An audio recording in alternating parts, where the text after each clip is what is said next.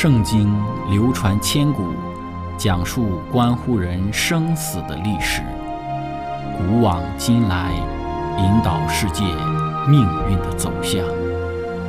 圣经历经风雨，见证真爱永恒的真理，惊天动地，拯救堕落罪孽的生灵。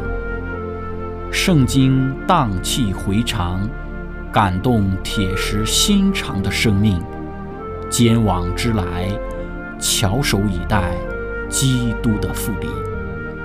希望福音广播电台圣经系列解经节目开卷有益，让我们翻开这本千古奇书，去领悟其中可以扭转人生的真理。亲爱的听众朋友，平安！欢迎您收听《圣经解经》节目《开卷有益》。今天我们要学习的圣经是在但以理书第四章一到十八节。经上记着说：“尼布甲尼撒王小玉住在全地各方各国各族的人说：‘愿你们大享平安！我乐意将至高的上帝向我所行的神迹奇事宣扬出来。他的神迹何其大！’”他的骑士何其盛，他的国是永远的，他的权柄存到万代。我尼布甲尼撒王安居在宫中，平顺在殿中。我做了一个梦，使我惧怕。我在床上思念，并脑中的意象使我惊慌。所以我降旨招巴比伦的一切哲士到我面前，叫他们把梦的讲解告诉我。于是那些术士。用法术的加勒底人关照的都进来，我将那梦告诉他们，他们却不能把梦的讲解告诉我。幕后那照我神的名称为伯提沙沙的但以里来到我面前，他里头有圣神的灵。我将梦告诉他，术士的领袖伯提沙沙，因为我知道你里头有圣神的灵，什么奥秘的事都不能使你为难。现在要把梦中所见的意象和梦的讲解告诉我。我在床上脑中的意象是这样：我看见地当中有一棵树极其高大，那树健长而且坚固，高的顶天，从地极都能看见。叶子华美，果子甚多，可做众生的食物。田野的走兽卧在荫下，天空的飞鸟宿在枝上，凡有血气的都从这树得食。我在床上脑中的意象。见有一位守望的圣者从天而降，大声呼叫说：“伐倒这树，砍下枝子，摇掉叶子，抛散果子，使走兽离开树下，飞鸟躲开树枝，树墩却要存留在地，用铁圈和铜圈箍住，在田野的青草中，让天露滴湿，使它与地上的兽一同吃草，使他的心改变，不如人心。”给他一个寿星，使他经过七七。这是守望者所发的命，圣者所出的令，好叫世人知道至高者在人的国中掌权，要将国赐予谁就赐予谁，或立极卑微的人执掌国权。这是我尼布甲尼撒王所做的梦。伯提沙沙，你要说明这梦的讲解，因为我国中的一切术士都不能将梦的讲解告诉我，唯独你能，因为你里头有圣神的灵。亲爱的朋友，今天我们要来一起学习的主题是“吃草如牛”。开始学习之前，我们一起聆听一首诗歌《三天使》。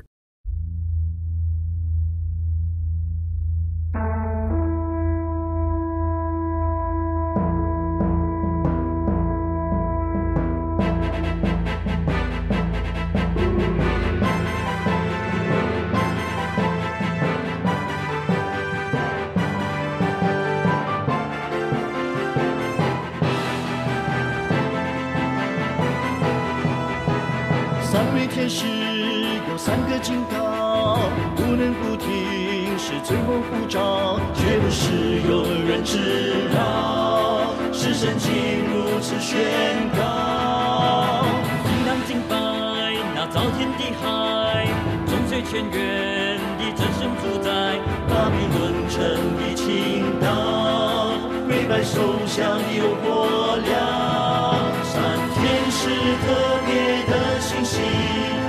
要传给万国万民，凡有耳的都当听，预备救主的降临，不可再耽误眼睛。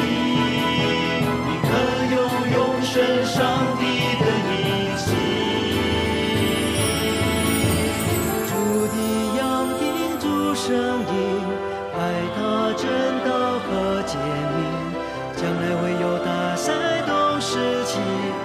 是买醉，还是抗病？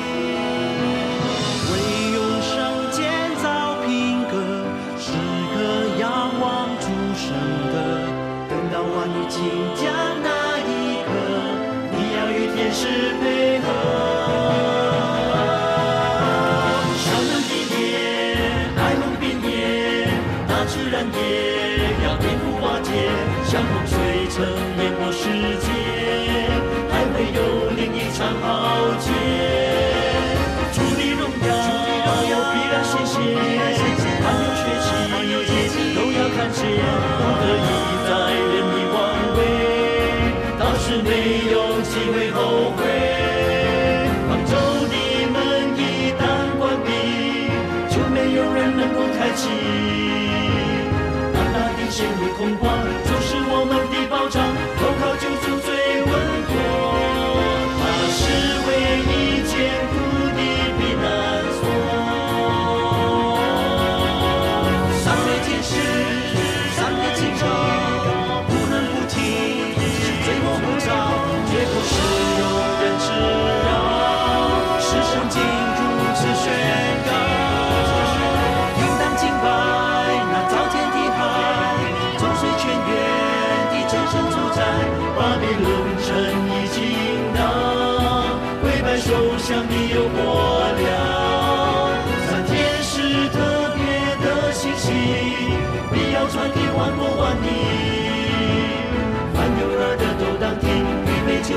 降临，不可再耽误眼睛。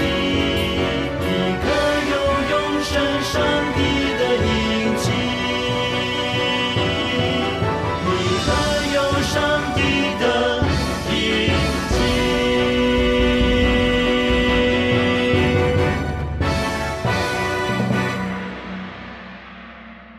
亲爱的朋友，但以理书第四章是很重要的一章，他给我们看到了尼布甲尼撒王的经验。这个记载好像是王的命令，要这样做记述。可能尼布甲尼撒王将资料给了但以理，然后但以理写下来，或者是王写好之后给但以理，但以理抄录下来。但以理书第四章其实是王的一篇自传，是唯一一个非犹太人所写的圣经。我们不晓得尼布甲尼撒王什么时间得到这个梦，但其中有一些的暗示给我们知道，这个是尼布甲尼撒做王的尾声所发生的事情。圣经提到了巴比伦大城已经建造完成了，因为完成了，所以他非常的骄傲。在做了这个梦之后一年，他就得病了。上帝给尼布甲尼撒王七年的时间来去改变他的心意。七年之后，他复原，他的王位复原给他。他继续做王，直到他死。我们可以计算一下，尼布甲尼撒做王总共四十三年，就是从公元前的六百零五年到公元前的五百六十二年。他病得复原之后，又继续做王。公元前的五百六十三年复原之后，做王一年，他就死了。他公元前五百七十年生了这个病，在公元前的五百七十一年，他做了这个梦。所以，这是我们大约计算出的一个方法。这一章还有一个细节，就是但以理书四章第一节，尼布甲尼撒王小玉住在全地各方各国各族的人。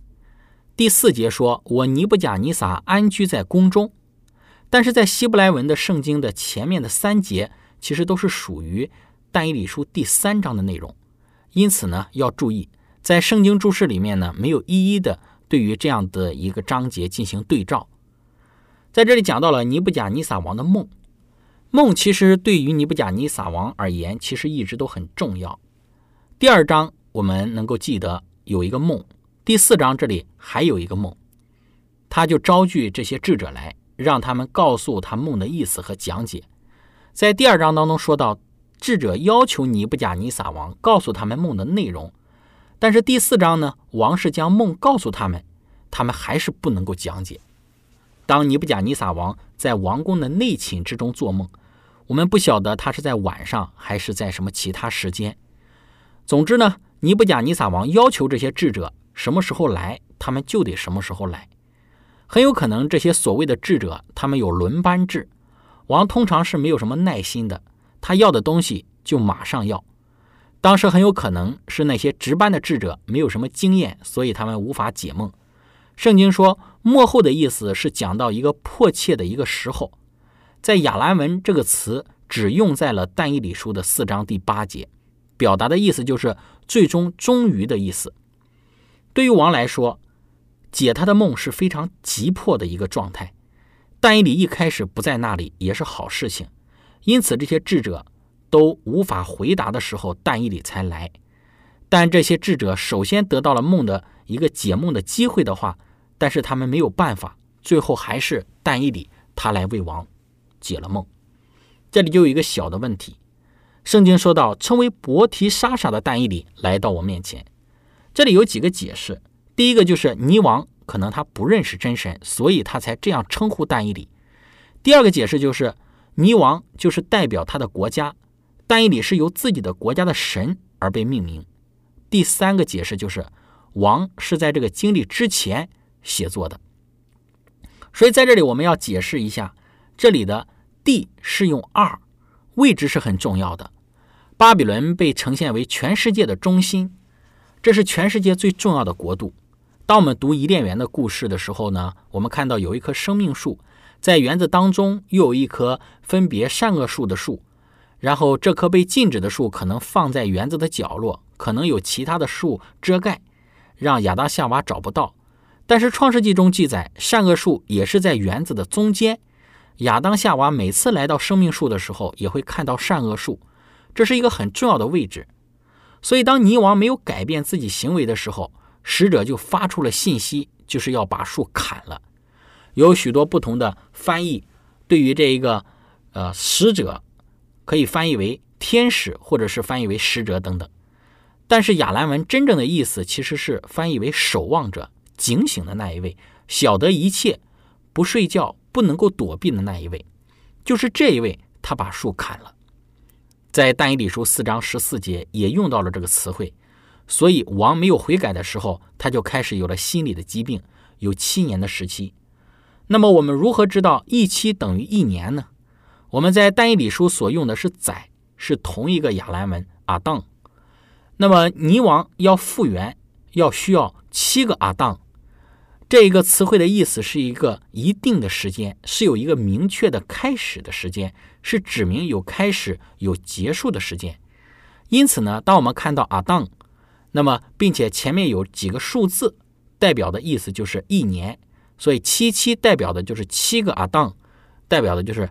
七个一年，有些说者就说到，《创世纪》中的一天是超过固定的二十四个小时，所以每当日或者天的话被应用的时候，都是指二十四小时的时刻。因此，创造的时候将第一天、第二天、第三天，所以创造的时候每一天前面都有一个数字，这代表的是二十四个小时。同样的，如果 Adam 前面有数字的话，代表的就是。一年七七就是七年，当他承认上帝是真神的时候，七年之后他就复原了。但以里他忠实的讲解这个梦，所以他也劝诫这位骄傲的君王悔改归向上帝，借着行义或者可以避免那迫在眉睫的一个灾祸。所以但以里先知恳切的劝王说：“王啊，求你悦纳我的谏言，以实行公义，断绝罪过，以怜悯穷人。”除掉罪孽，或者你的平安可以延长。先知但以里的忠告和谏言，在尼布甲尼撒的心中一时也留下印象，而且甚至呢颇为深刻的印象。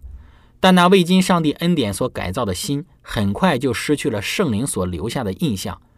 任性和野心还没有从王的心中除掉，过不久这些癖性又死灰复燃。尼布甲尼撒。不顾如此恩慈的赐予他的指教以及过去经验的警告，而竟又任由那对于将来要继兴的各国所怀的嫉妒心控制自己。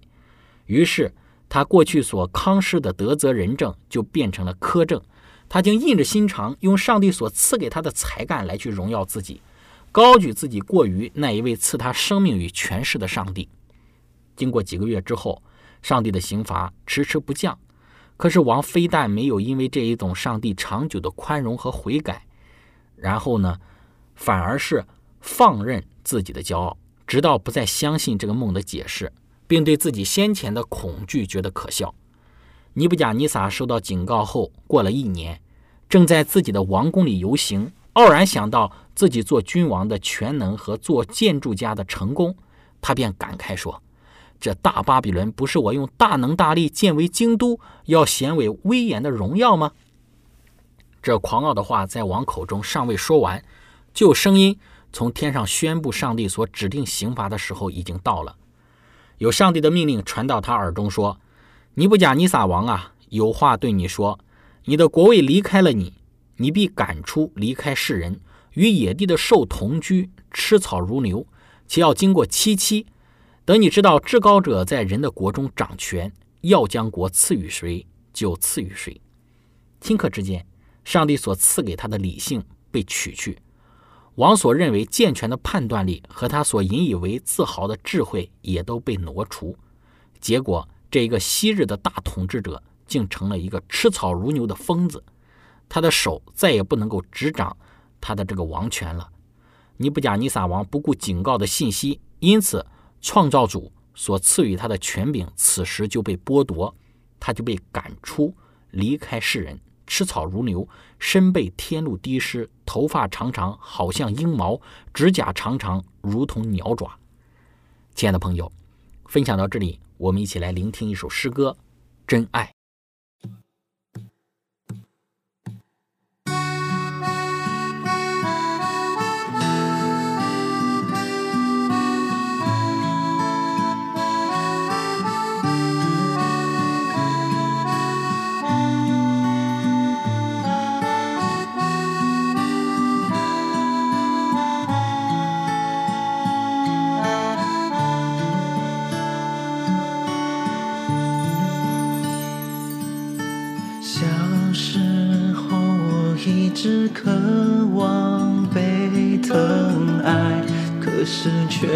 知道爱从何处来。总以为找到避风的港湾就有平安。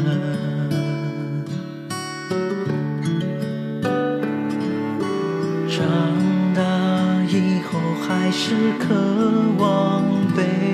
疼爱，在人群中寻找所谓的爱，到头来还是被世界出卖。不能明白，是我太天真，将爱放在错的像花一样盛放，却一次又一次地掉入黑暗，失去方向。感谢主，你让我听到你爱的呼唤，又看到真爱就在石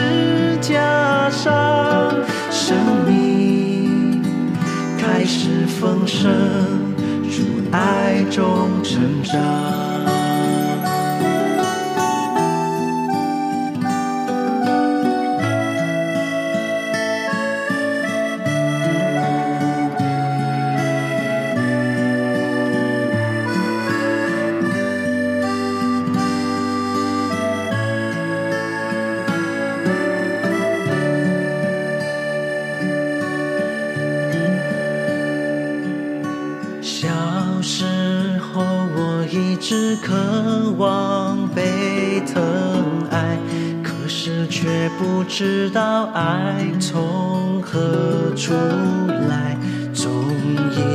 找到避风的港湾就有平安。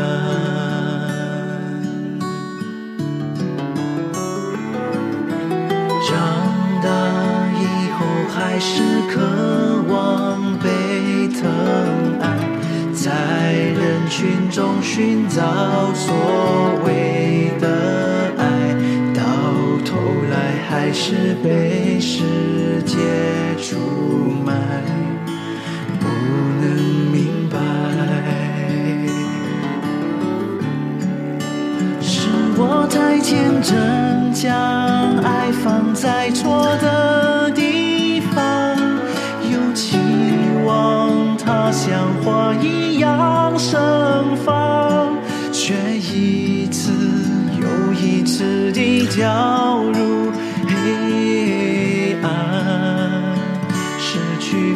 想。感谢主，你让我听到你爱的呼唤，又看到真爱就在石架上，生命开始丰盛，主爱中成长。是我太天真，将放在错的地方，又期望它像花一样盛放，却一次又一次地掉落。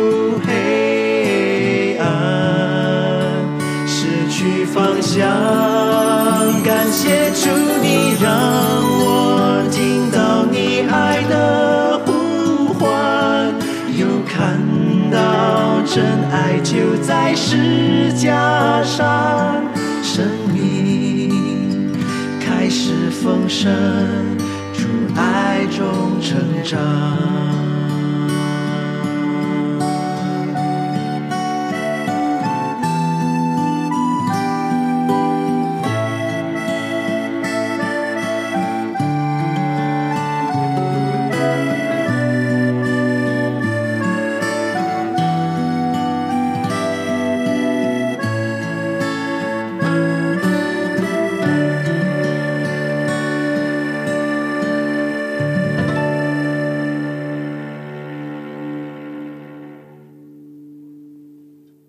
亲爱的朋友，我们看到七年之久，尼布甲尼撒成了使他臣民惊骇的怪物。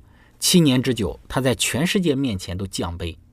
后来他的理性又恢复了，于是他从所受的惩罚之中认明了神圣的手段，便虚心地仰望天上的上帝。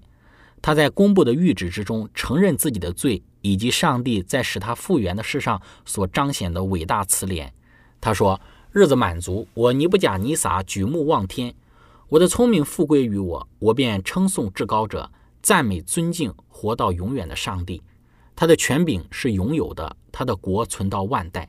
世上所有的居民都算为虚无，在天上的万军和世上的居民之中，他都凭自己的意志行事，无人能够拦阻他手，或问他说：“你做什么呢？”尼布甲尼撒还说：“那时我的聪明复归于我，为我国的荣耀、威严和光耀也都。”复归于我，并且我的谋士和大臣也来朝见我，我又得坚立在国位上，至大的权柄加增于我。我们说，这个一度骄傲的君王，此时变成了上帝谦卑的孩子；这个暴虐苛刻的统治者，变成了贤明仁慈的国王。他曾拒绝并且亵渎天上的上帝，但这时却承认自高者的能力，又诚恳地设法倡导敬畏上帝。并促进他臣民的幸福。尼布甲尼撒在万王之王、万主之主的斥责之下，终于学得了每一个统治者都要学习的教训。真正的伟大乃在于真正的良善之中。他承认上帝为永生的上帝。他说：“我尼布甲尼撒赞美、尊崇、恭敬天上的王，因为他所做的全都诚实，他所行的也都公平。那行动骄傲的。”他能降为卑。其实尼布甲尼撒王的这里的这个疾病啊，在今天其实也有，就是变狼妄想症。当一个人有这样的一种疾病的时候，其实他相信自己不是一个人，他相信自己其实是一匹狼。他吃东西也像狼，大概在一九八八年的一份心理学的杂志上，也有这样的一个疾病的记载，讲到一个人认为自己就是一只动物，但是呢，后来七年之后，泥王他还是复原了，他就继续坐在自己的王位上。那么问题来了，为什么这个时候泥王的手下或者是自己的孩子没有想要夺取他的王位呢？之所以没有发生，是因为他们相信，如果一个人有心理疾病，你不能够拿走他的东西。如果你这么做的话，那么你也会得那个人所得的病。例如，大卫在没有做王、躲藏扫罗的时候，他想要躲在城里，不要被人发现。这个时候，他做的就是装疯卖傻，要保护自己的生命。因为你不能够拿他的东西，因为这样做你就会得病。这就是泥王为什么他的王位被保留的原因。泥王在但以理书第四章最后一部分所写的内容，其实是非常感人的。在三十四节说到。日子满足，我尼布甲尼撒举目望天，我的聪明复归于我，我便称颂至高者，赞美尊敬活到永远的上帝。他的权柄是永远的，他的国存到万代。三十七节说到，现在我尼布甲尼撒赞美尊崇恭敬天上的王，因为他所做的全都诚实，他所行的也都公平。那行动骄傲的，他能降为卑。尼布甲尼撒在这里做了一个美丽的见证。谈论到他经历的见证，上帝要世界上最强大的国家彰显他荣耀的旨意，这个时候也就实现了。尼布甲尼撒在这一道公布的谕旨之中，他承认了上帝的慈怜、良善和权柄，乃是圣史中所记载他生平最后的一件事。亲爱的朋友，今天我们的分享就到这里。最后，如果您想与我们有更多的互动，欢迎您写电子邮件给我们。我们的电邮地址是 z h i c h e n g at v o h c 点 c n，感谢您，愿上帝赐福您，我们下次节目再见。